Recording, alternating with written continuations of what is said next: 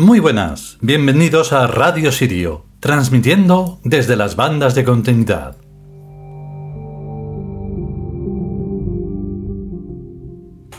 Y además en la sección La Biblioteca Tebana. En este caso vamos ya con la tercera y última parte del prólogo. Ya estaréis viendo, espero, o escuchando y sintiendo y concienciando que es otro tipo de, libro ¿vale? Es muy diferente incluso al, a lo que será el libro de Redenet y a lo que son todos los libros que hemos estado leyendo y que todavía estamos leyendo de los dioses, de los distintos dioses. Entonces, bueno, no pasa nada. Saber que no somos todos iguales es lo que nos puede eh, ayudar a seguir. Sin embargo, si uno se engaña, por ejemplo, con ese tópico de que todos somos iguales, pues entonces no hay evolución. Entonces, para concienciar lo que sea, hay que saber. Y cada vez saber más. No hay límite ahí. O sea, no hay una cúspide en la que digas, he llegado. Que es lo que creen algunos y que es por lo que hay tanta confusión y hay tanto involución. O sea, lo que realmente hay es involución, no evolución. Porque tengas luz eléctrica no has llegado al final de la evolución. Quitároslo de la cabeza. Y entonces, pues venga, vamos con el capítulo que me enrollo.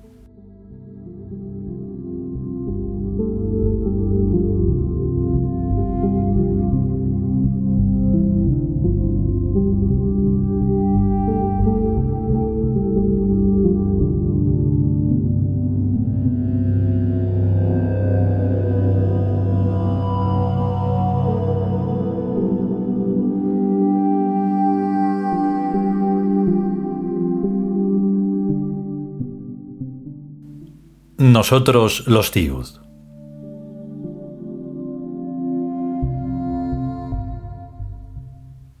Prólogo, tercera parte.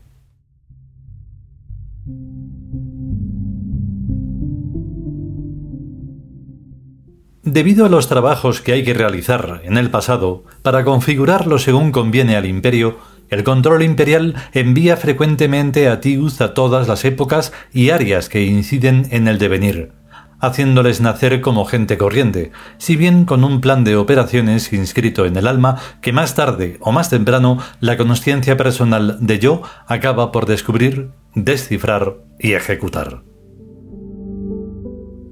Y es así como los Tiuz llevan al pasado sin saberlo menciones y referencias a realidades propias del futuro, del mismo modo a como los viajeros que visitan lejanos países llevan consigo su personal cultura, que transmiten a los indígenas sin darse cuenta.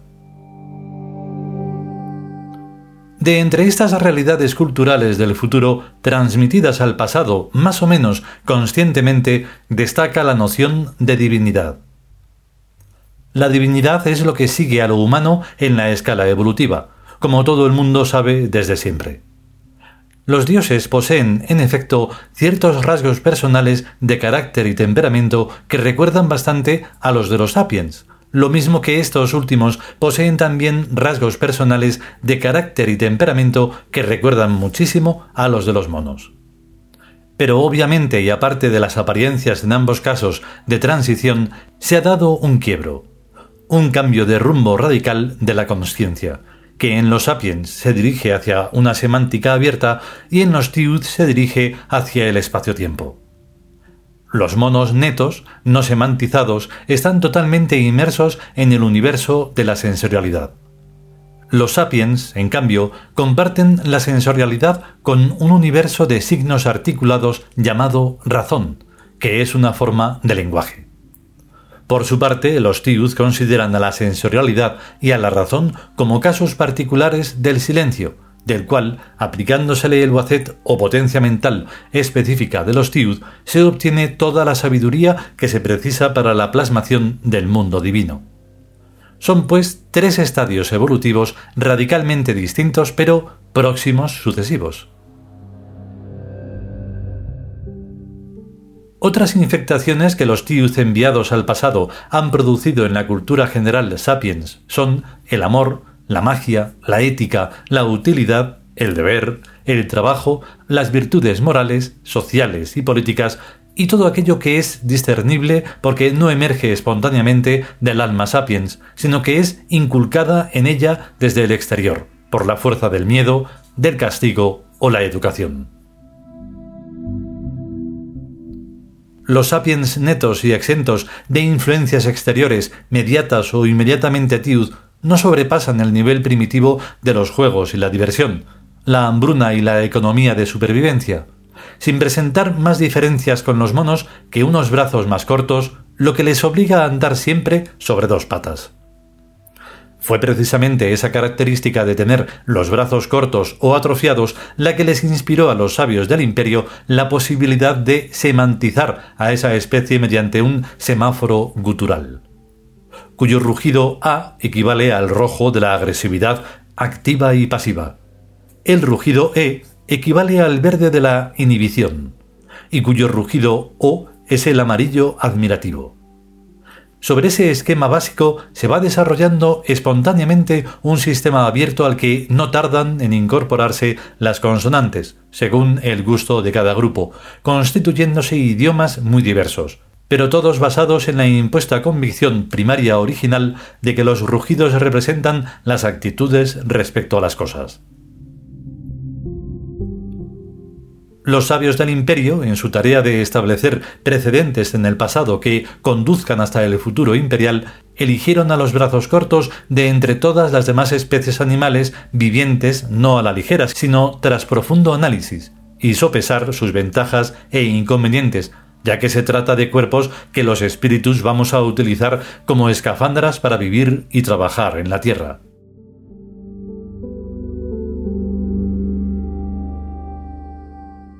Nos interesa andar erectos y disponer de un instrumento tan versátil como es la mano.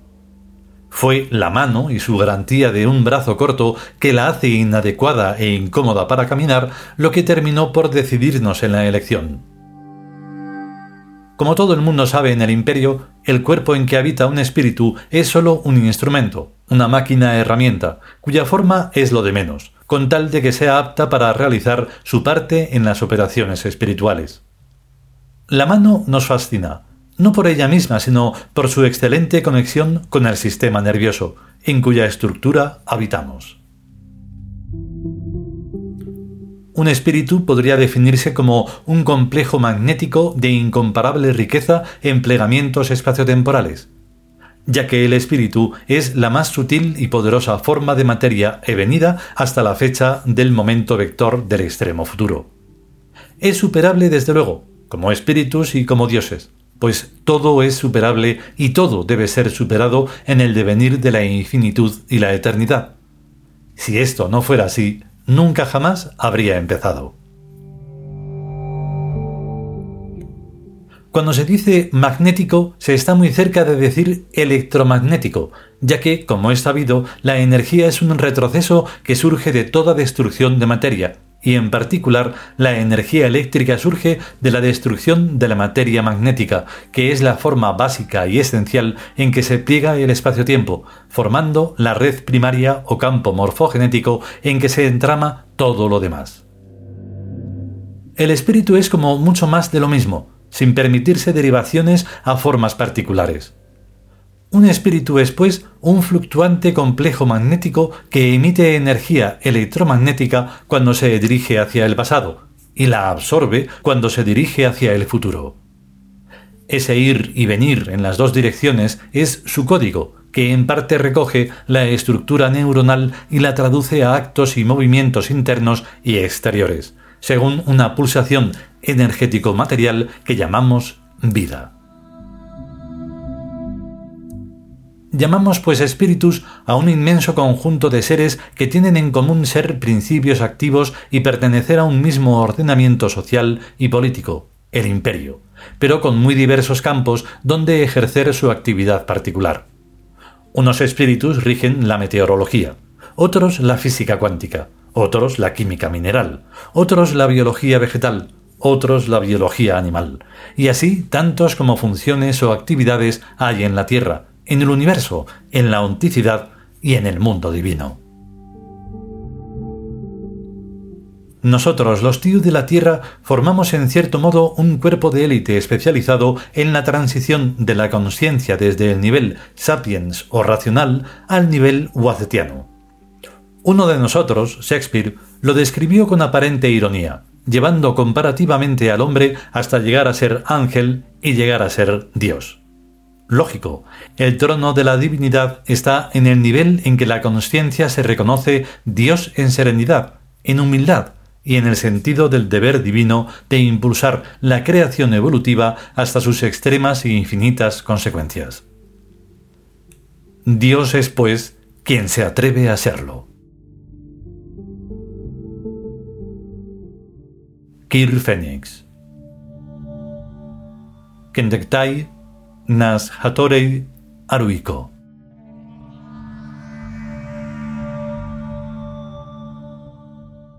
nota en la edición de este libro varios años después. El primer título fue Nosotros las almas. El segundo, Nosotros los espíritus, tratando de apuntar mejor hacia donde debe de ser, pero visto que ninguna de las dos palabras va hacia donde debe de ir de verdad, finalmente se titula Nosotros los tíos, porque es lo que verdaderamente habla y piensa y siente este escrito.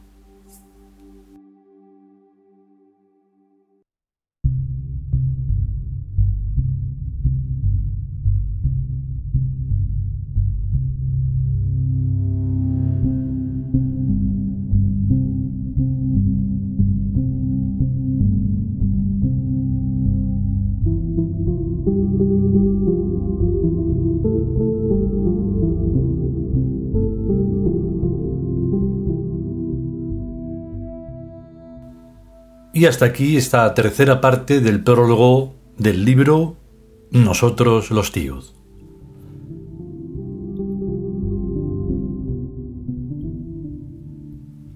Digamos que en la versión texto de papel o electrónico hacemos una anotación más que es el que, bueno, este texto pues hace muchísimo que se escribió. Es uno de los textos que más ha estado perdido dentro de distintos ordenadores desde hace décadas y entonces no hay una fecha concreto. La fecha está, pero es un misterio. Entonces, hay, un, hay una mención a que ahí puede haber errores. Puede haber errores porque aunque lo hayamos eh, corregido muchísimas veces, el sistema escrito en el que se escribió era MS2. Y entonces al trasladarlo a otro sistema y a otro y a otro, se perdieron incluso eh, tildes. En unas palabras sí, en otras palabras no y a veces puedes creer que la palabra está bien escrita, pero está, mm, está mal escrita. Y entonces fue un poco lío recuperarlo y todavía lo está haciendo mm, para leerlo bien en, este, en estas grabaciones de Radio Sirio. Entonces, bueno, pues es más complicado que otros tantos libros. Y entonces, pues nada, si podemos y sobre todo si queremos, volveremos con ya lo que sería el primer capítulo. Y nada, Mientras tanto, a ser conscientes, cuidarse y hasta luego.